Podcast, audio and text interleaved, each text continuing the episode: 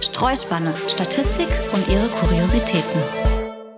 Herzlich willkommen bei Streuspanne, einem Podcast des Fraunhofer ITWM. Ich bin Esther Pakulat und mir gegenüber sitzen auch heute wieder unsere bloggenden Statistiker Sascha Feeth und Jochen Fiedler. Hallo ihr zwei. Hallo. Hallo. Heute in Folge 2 beschäftigen wir uns mit Statistiken rund um Corona-Schnelltests. Dazu können wir kurz ein bisschen Hintergrund erzählen. In unserem Blog Streuspanne hatten wir letztes Jahr schon mal eine kleine Serie rund um das Corona-Testen. Da waren Schnelltests und Selbsttests aber noch gar kein Thema. Wenn es da ums Testen ging, ging es immer um PCR-Tests. Im Blog lag dabei der Fokus auf Fragen wie, wie beeinflusst die Anzahl der Tests die Fallzahlen?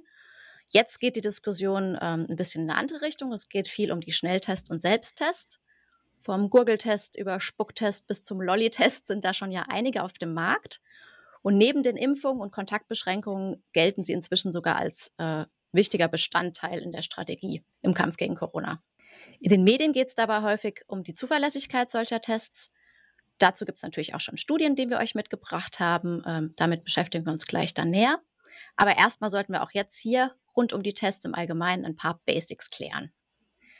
Lasst uns doch mit unserem Disclaimer gleich mal anfangen, Sascha. Den dürfen wir nicht vergessen.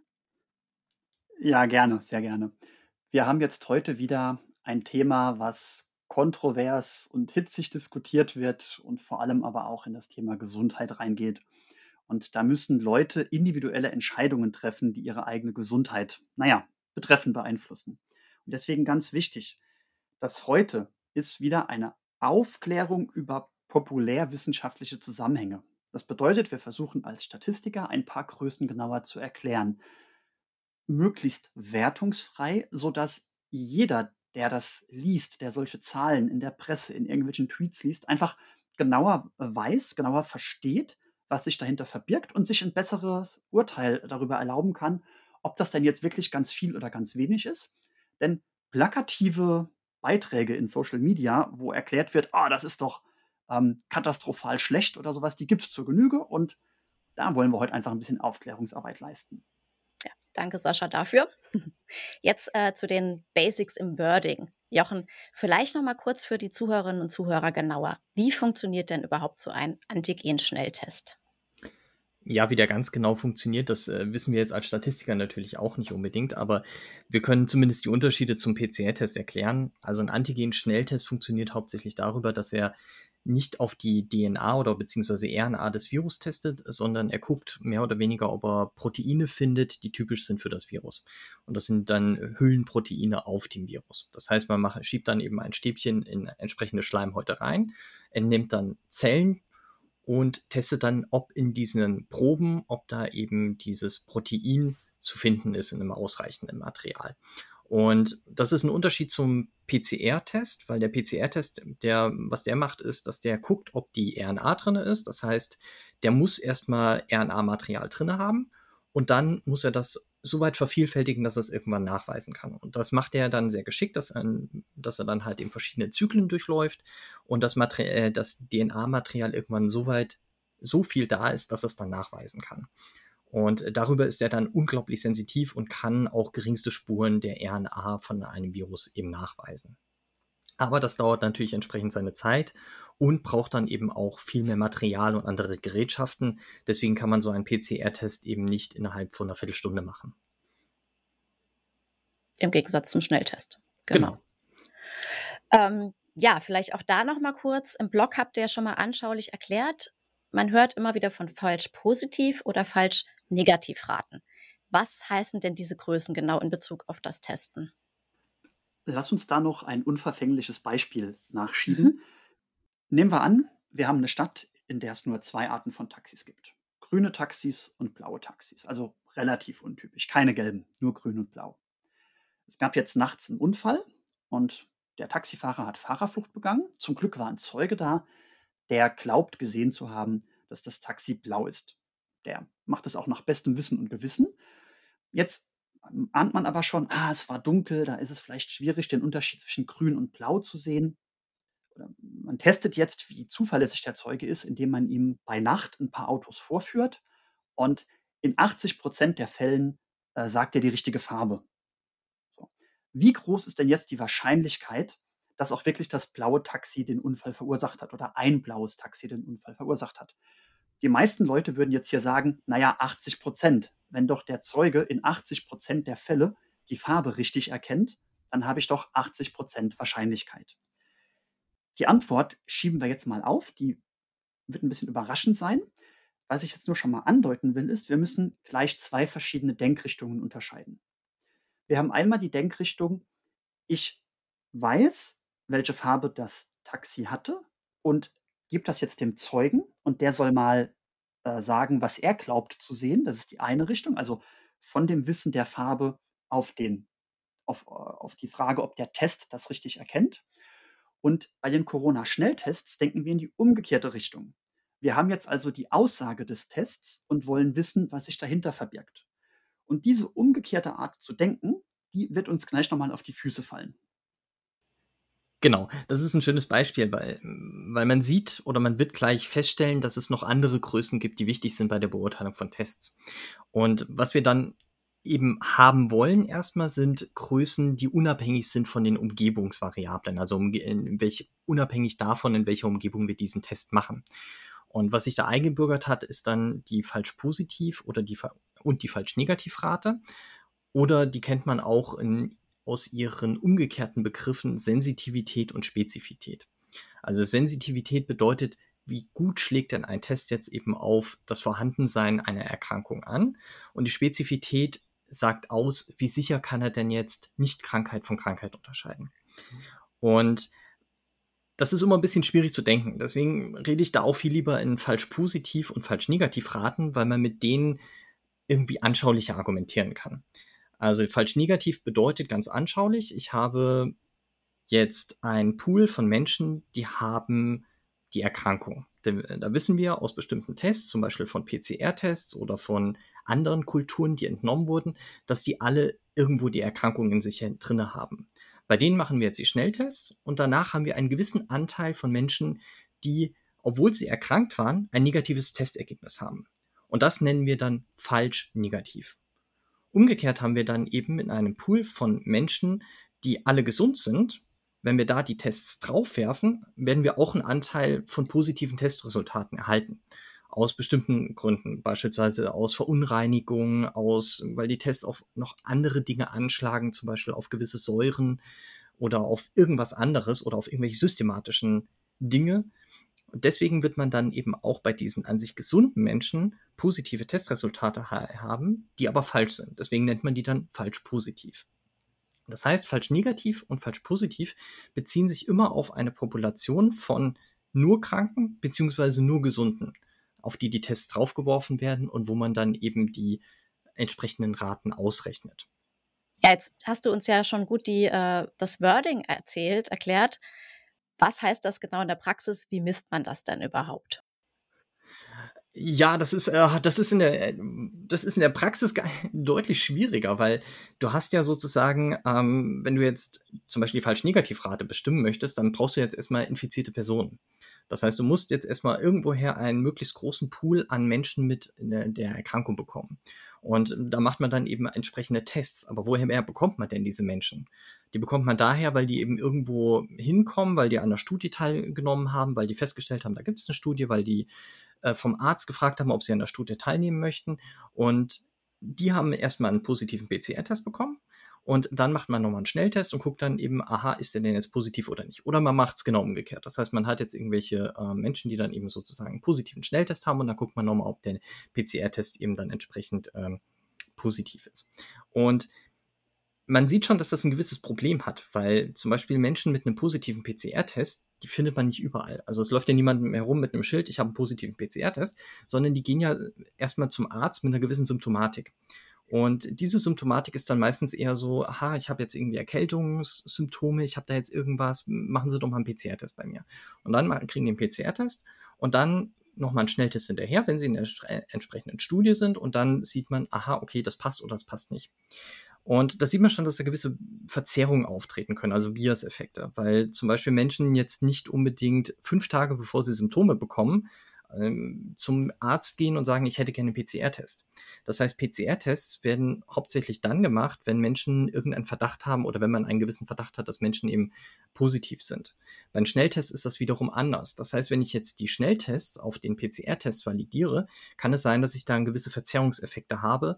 Das heißt, dass ich die Schnelltests einfach immer sozusagen nicht zwei Tage bevor ich Symptome habe mache, sondern eigentlich immer dann, wenn ich Symptome mache. Das heißt, äh, dass es ein bestimmter zeitlicher Verzug drin ist. Und das ist ein bisschen problematisch, wie wir dann vielleicht später noch mal ein bisschen sehen werden. Das Problem, auf was es dann hinausläuft, ist, man muss dann auch einen Schwellwert festlegen. Ja? Also man muss sagen, ab welcher Konzentration eines bestimmten Stoffes, auf den ich teste, interpretiere ich das denn als positives Ergebnis.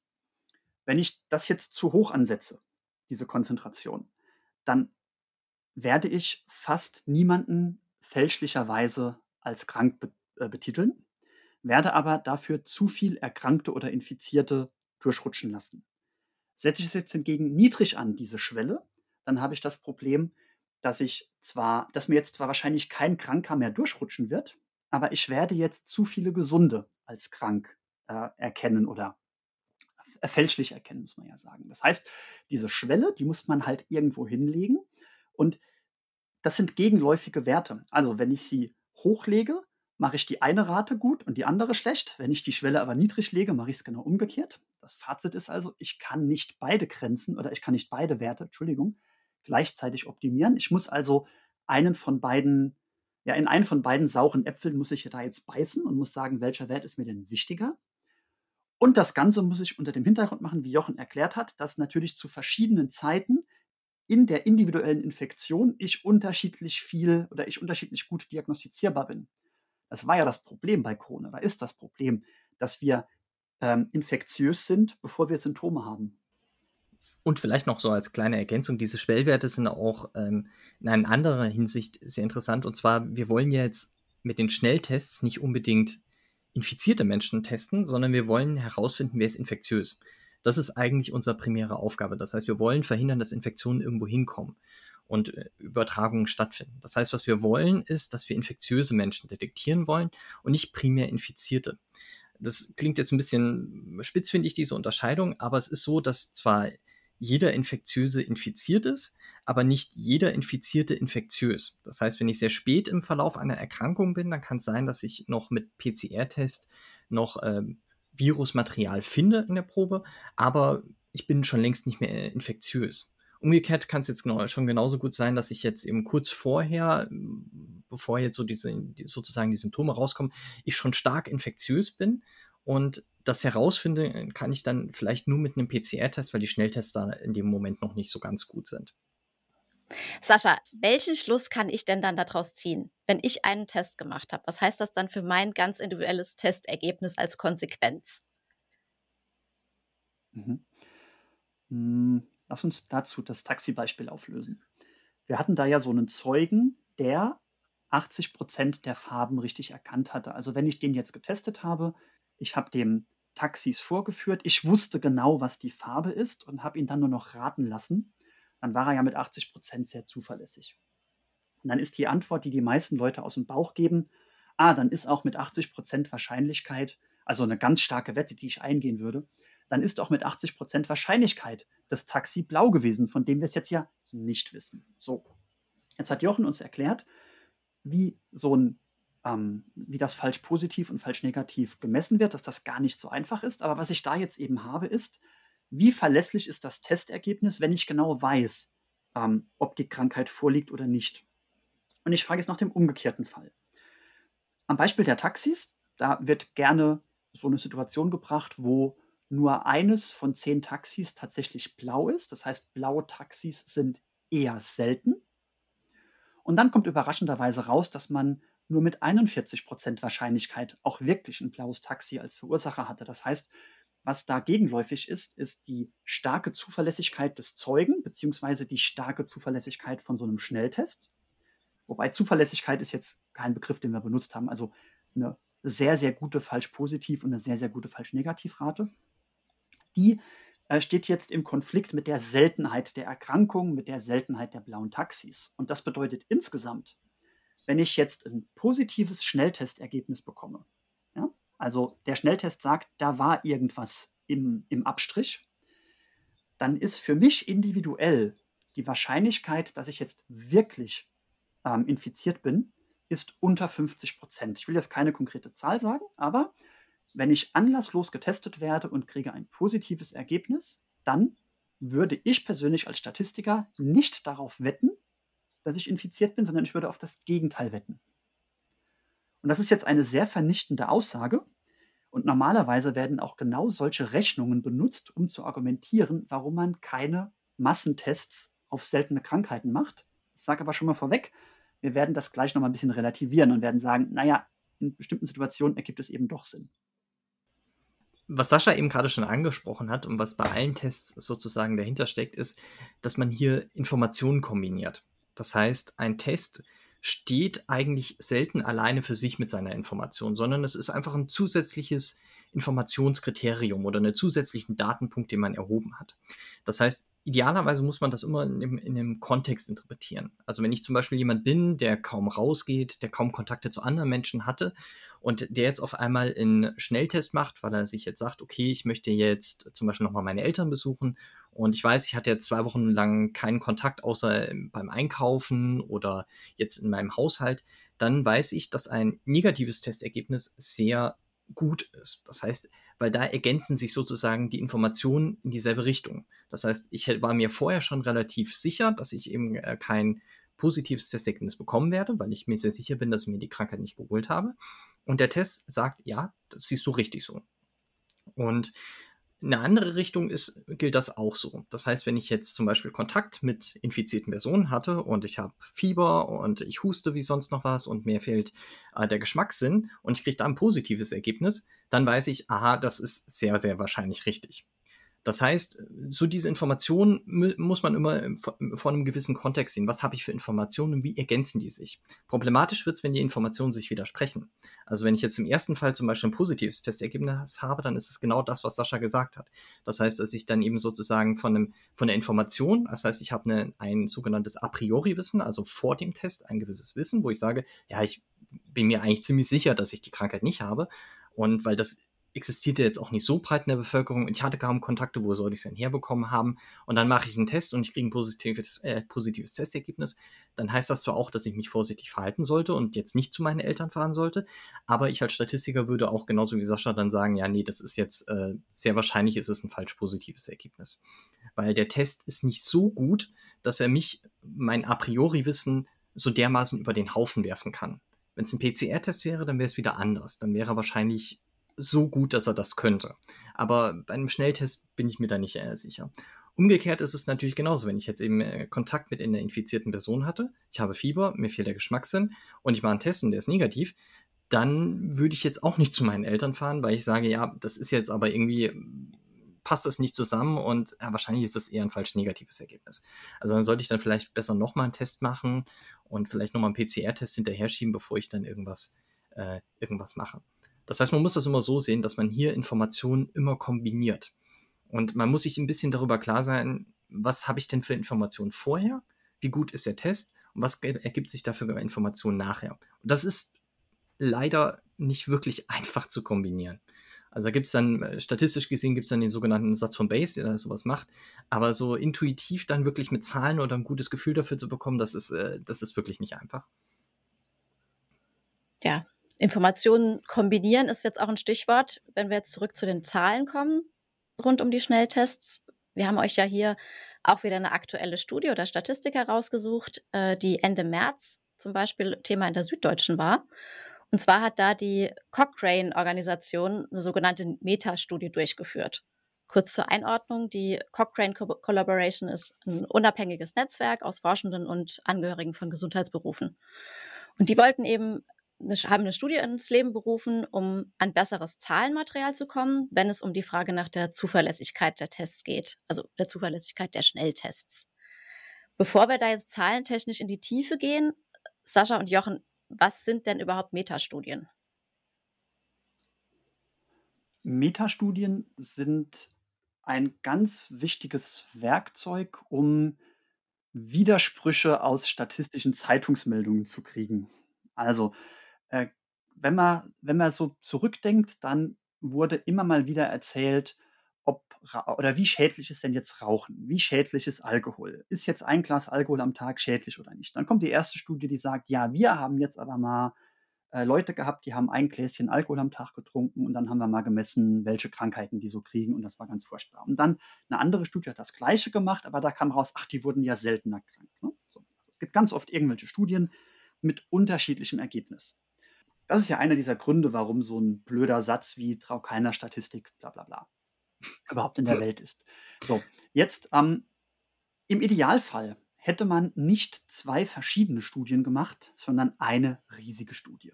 Das geht aber organisatorisch äh, nicht immer, beziehungsweise manchmal hat man vielleicht auch in der ersten Studie an einen Aspekt nicht gedacht ja, und will diesen Aspekt jetzt aber in der zweiten Studie so ein bisschen in den Fokus rücken. Und man hat jetzt das Gefühl, Mensch, es wäre klasse, wenn ich jetzt nachträglich aus diesen beiden Studien eine große Studie machen könnte. Denn eine große Studie mit mehr Probanden, mit mehr Datenmaterial ist einfach äh, zuverlässiger in der Aussagekraft. Das Problem ist aber, dass ich in der Regel das nie zusammenwerfen kann. Also ich kann diese, ich kann das jetzt nicht einfach in einen Topf kippen. Machen wir ein ganz plattes Beispiel. Ich möchte wissen, ob ähm, schwarze Katzen Pech bringen. Jetzt gab es eine erste Studie, die hat schwarze Katzen an den Leuten vorbeigetragen und die haben dann äh, eine Münze geworfen und haben in dem Münzspiel zu oft verloren. Weil man, man, hätte bei Zahl gewonnen, sie haben jetzt aber zu oft Kopf geworfen. So. Und dann hat man gesagt, ach so, man hätte aber eine, einen Kater, einen schwarzen Kater hätte es sein müssen. Also wiederholt man die Studie mit einem schwarzen Kater und lässt die Leute jetzt aber würfeln. Jetzt habe ich das Problem. Jetzt habe ich in der einen Gruppe habe ich die Leute würfeln lassen, habe also eine Zahl von 1 bis 6 und in der anderen Gruppe habe ich so eine Münze werfen lassen, habe also Kopf oder Zahl und dass ich das jetzt erstmal nicht in einen Topf kippen kann, ist völlig klar. Trotzdem gibt es jetzt Werkzeuge, wie man das sozusagen auf einen gemeinsamen Maßstab bringen kann und das dann alles in einen Topf kippen kann. Und das nennt man dann eine Metastudie. Und das ist, wurde hier gemacht. Ne? Also man hat sich viele Studien angeguckt, die allesamt gut waren, aber jetzt eben nicht gigantisch vom Umfang her. Die alle direkt in einen Topf zu werfen, das wäre nicht gegangen. Aber mit Werkzeugen der Meta-Analyse könnte man jetzt eben die Münzwerfer und die Würfelwerfer in einen Topf. Oh, schöne Definition von Pech mit Münzen und, und Würfeln. Okay, dann versuchen wir jetzt mal in die Zahlenlage aus dieser Metastudie einzusteigen. Also mir ist besonders ein Beispiel aufgefallen, was mich ehrlich gesagt auch ein bisschen verwundert, ich will nicht sagen erschreckt hat. Ähm, ich zitiere jetzt einfach mal ein bisschen. Ich weiß, es ist immer schwer zu folgen bei, bei Audio, wenn man die Zahlen nur vorgelesen bekommt, aber ich hoffe, das hilft später dann ins Detail zu gehen. Also da hieß es, man stellt sich einen Massenschnelltest mit 10.000 Menschen vor. Von denen sind 50 an Corona erkrankt, das wissen wir. Dabei heißt es, davon würden 24 bis 35 Personen auch als erkrankt erkannt werden von den Schnelltests. Das heißt aber auch, 15 bis 26 würden weiter unentdeckt bleiben. Zum einen. Was mich aber am meisten erstaunt hat, ähm, da heißt es nämlich dann weiter, dass zwischen 90 und 189 als falsch positiv getestet würden. Ähm, ja, Sascha und Jochen, was habt ihr denn über diese Zahlen gedacht, als ihr die Studie gelesen habt? Ja, das sind, äh, das klingt erstmal ziemlich viel und das ist auch tatsächlich nicht so wenig. Also wenn man sich überlegt, dass maximal in der Studie dann eben 70 Prozent positiv, also richtig positiv getestet werden, das ist, mm, oder 70 Prozent von diesen positiv Erkrankten, positiv erkrankt klingt blöd, aber von 70 Prozent von den Erkrankten, dass die da überhaupt erst rausgefischt werden, das ist, das klingt erstmal nicht sonderlich berauschend. Und das ist auch tatsächlich, muss man sich auch überlegen, wenn das was von den Zahlen nicht wirklich gut ist. Und jetzt muss man da immer so ein paar, paar Abstriche machen, was da, was da noch alles mit hineinkommt. Also man hat ja jetzt erstmal verschiedene Schnelltests hineingeworfen, das heißt, die unterscheiden sich ja auch alle wieder ein bisschen und das sind jetzt auch Mittelwerte. Das heißt, es kann auch sein, dass es einzelne Tests gibt, die sogar ein bisschen besser sind. Der andere Punkt ist, genau, man weiß jetzt auch nicht, warum oder ja, warum das jetzt sozusagen der Fall ist. Das heißt, hat man jetzt in der falschen Phase getestet, das heißt, waren das jetzt systematische Effekte, die da mit hineingespielt haben. Ähm, das weiß man jetzt nicht wirklich. Das heißt, systematisch meine ich in dem Fall, dass man jetzt immer konsequent vor Eintritt der Symptome getestet hat. Ähm, das ist nicht wirklich klar, wird nicht wirklich klar aus der Metastudie heraus. Das heißt, so, so wirklich handhabbar sind die Zahlen jetzt für mich nicht unbedingt. Also ich weiß jetzt nicht genau, warum das jetzt der Fall ist. Das heißt, woher diese falsch, ähm, falsch negativen kommen. Und das jetzt sauber einzuordnen, ja, es ist, also es ist auf jeden Fall eine recht hohe Falsch-Negativ-Quote. Das heißt, wenn man jetzt das ähm, breit auskippen würde oder wenn man jetzt sagen würde, mit so einer Quote möchten wir jetzt Veranstaltungen erlauben, dann würde ich auch sagen, ha, das ist schwierig, weil wenn man so eine hohe Falsch-Negativ-Rate hat und ich mache da jetzt eine große Veranstaltung, lasse nur Getestete zu und ich kann da trotzdem relativ viel übersehen, dann können dann eben auch gute Superspreading-Events draus werden. Also das muss man immer so ein bisschen mit Vorsicht bedenken. Wo sie sicherlich dann sinnvoll sind, ist dann, wenn man regelmäßiges Screening macht. Also wenn man zum Beispiel im Büro jeden äh, zweiten Tag oder jeden dritten Tag einen Test macht und dann eben Leute kontinuierlich durchtestet, ähm, dann so ein relativ lückenloses Netz an Testungen aufbaut, da ist dann die Aussagekraft nochmal eine ganz andere. Also dann ist dann ein einzelner Test ist dann nicht so wirklich aussagekräftig, weil wir, oder ein einzelner Test ist dann negativ, falsch negativer Test ist dann nicht so wirklich schwerwiegend, weil wir in Clustern uns bewegen und weil wir dann sagen, gut, wenn wir den heute nicht testen, dann, dann testen wir den vielleicht in drei Tagen positiv, weil dann die Symptome auch eingetreten sind. Oder wir testen seine Kollegen positiv, weil die dann eben Symptome hatten. Und also da äh, ist dann sozusagen die lückenlose Testung ist dann wirklich sehr wichtig. Und da äh, hat man dann darüber, dass es eben abgeschlossene Cluster sind, eine ganz gute Kontrolle drüber. Ja, die Zahlen sind ja tatsächlich zunächst mal erschreckend. Man sollte die aber, das hat Jochen jetzt auch schon angedeutet, äh, separat angucken. Also das eine ist, wie schlimm ist es denn, dass ich von diesen 50 Infizierten nur ungefähr die Hälfte gefunden habe?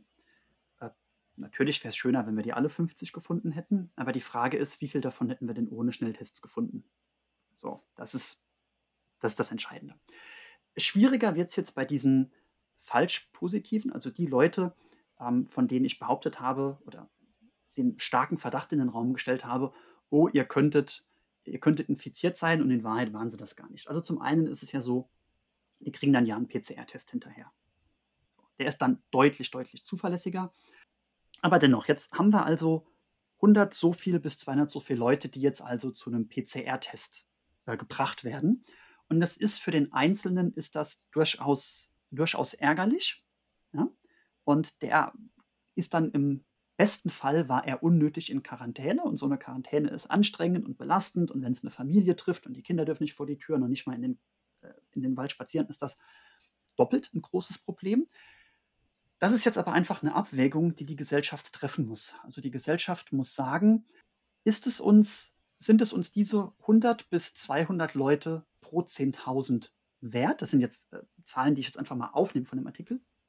Ist es uns wert, dass wir denen zumuten, einen PCR-Test zu machen, um die dann größtenteils, äh, denen dann größtenteils eine Warnung zu geben, dafür, dass wir 24 von 50 gefunden haben und die sich dann nicht weiter, äh, weiter Leute anstecken. Das ist, das ist eine philosophische Frage und im Moment sieht es für mich so aus, als ob die Gesellschaft diese Frage mit Ja, das ist es uns wert beantwortet hat. Und hm, jetzt mal unabhängig davon, dass das auch meiner meiner persönlichen Neigung entspricht, dass ich das also bestätigen will, muss man das muss man das eben einpreisen. Ich habe ja vorhin gesagt, man kann nicht beide Werte gleich gut haben. Das heißt, ich kann nicht 26 von 50 Infizierten finden, ohne gleichzeitig 100 bis 200 falsch zu finden. Aber eben auch ganz wichtig noch, was Jochen gesagt hat, das zeigt auch, dass ein negativer Test trotzdem zu Superspreading-Events führen kann. Ne? Das hatten wir aber, glaube ich, auch äh, das hatten wir, glaube ich, auch schon mal angedeutet in irgendeiner Folge. Ähm, ich, ich glaube auch hier im Podcast, dass das eigentlich keine Freibriefe sind. Ja, genau. Also so darf man auch äh, Schnelltests wirklich nicht interpretieren. Also da möchte ich auch nochmal ganz äh, explizit vorwarnen, dass auch, äh, wenn wir irgendwo mal gesagt haben, dass wir selber nicht unbedingt darauf wetten würden, dass wir infiziert sind, wenn, ähm, wenn unter bestimmten Umständen ein positives Testergebnis, ein Schnelltestergebnis vorliegt. Ähm, es heißt immer trotzdem aus gesellschaftlichen Gründen, weil sozusagen der Erwartungswert von einer verbreiteten also Erwartungswert ist jetzt wieder ein statistischer Begriff, aber ich sag mal so, wenn ich die Erkrankung weitergebe, ist das ein sehr schlimmes Event. Und das ist so schlimm, dass ich das einfach sehr gut, um, nicht um fast jeden Preis, aber doch um einen sehr hohen Preis verhindern möchte. Und der Preis, den wir momentan dafür bereit sind zu bezahlen, liegt ja schon, wir diskutieren ja schon über Ausgangsbeschränkungen ähm, allgemeiner Art für alle Menschen. Und da erscheint es mir doch gesellschaftlich als kleinerer Preis, wenn man sozusagen alles mehr oder weniger alles testet, was vor die Flinte läuft, also was alles, was vor den Schnelltest läuft. Und dann eben die falsch positiven als, ja, es klingt jetzt ein bisschen zynisch, aber so als Kollateralschäden eben in Quarantäne steckt oder wartet, bis sie sich eben freigetestet haben. Das erscheint mir gesamtgesellschaftlich als vertretbar, als wenn wir jetzt sozusagen irgendwann den ganz, ganz großen Hammer rausholen und äh, Menschen einfach in äh, Ausgangsbeschränkungen oder komplette Ausgangssperren hineinpacken, weil wir es sonst nicht mehr anders hinbekommen mit den Krankenhausen, mit den Krankenhäusern. Also das ist, äh, das ist natürlich eine sehr, sehr schwierige Diskussion und das zeigt auch so ein bisschen äh, das Problem von diesen, von diesen, von diesen Massentests. Und das hat ja Sascha auch schon gesagt, dass man eben ähm, deswegen in vielen Bereichen keine anlasslosen Schnelltests auf, auf was auch immer macht. Also zum Beispiel, man hat jetzt auch nie breit HIV-Schnelltests rausgerollt und wenn man jetzt einen machen möchte, dann fragt der Arzt auch immer, ja, haben Sie denn einen Verdacht oder nicht? Also wenn man da sich so auch so ein bisschen absichern möchte und weil der Arzt, Ärzte generell eben nicht gerne auf einen nur sehr, sehr vagen Verdacht hin irgendwelche Tests machen, weil die eben genau über diese Problematik Bescheid wissen. Aber jetzt hier sind wir wirklich an einem Punkt, wo wir sagen, okay, das ist es uns wert, weil ansonsten der Preis eben noch viel höher ist. Und vor allem die meisten seltenen Krankheiten, also prominent ist das Beispiel HIV, äh, die hole ich mir weder normalerweise weder im Bus noch beim Friseur. Ja. Ja? Also da muss man auch unterscheiden, was ist es für eine, was ist für eine seltene Krankheit und ähm, kann ich mir die im Alltag holen? Und das ist jetzt bei äh, Corona ist das leider der Fall, dass ich mir die in harmlosen Situationen ja. einfangen kann, wenn mein Gegenüber infiziert ist. Ja. Ja, das ist doch eigentlich ein gutes Schlusswort, um jetzt nochmal eine Lanze eben für den Schnelltest eigentlich zu brechen, trotz der Zahlen. Also es zeigt auch, wie, wie richtig und wichtig es für die Statistik ist, dass jetzt auch vermehrt anlasslos äh, mit Schnelltests getestet wird und die Teststrategie sich dahingegen eben geändert hat und man nicht nur noch wie am Anfang symptomatische Menschen testet oder Menschen mit Symptomen. Ähm, das zeigt aber eben auch, wie wichtig es ist, dann diese positiven Ergebnisse mit PCR-Tests im Labor bestätigen zu lassen. Ja, ich würde sagen, damit schließen wir für heute.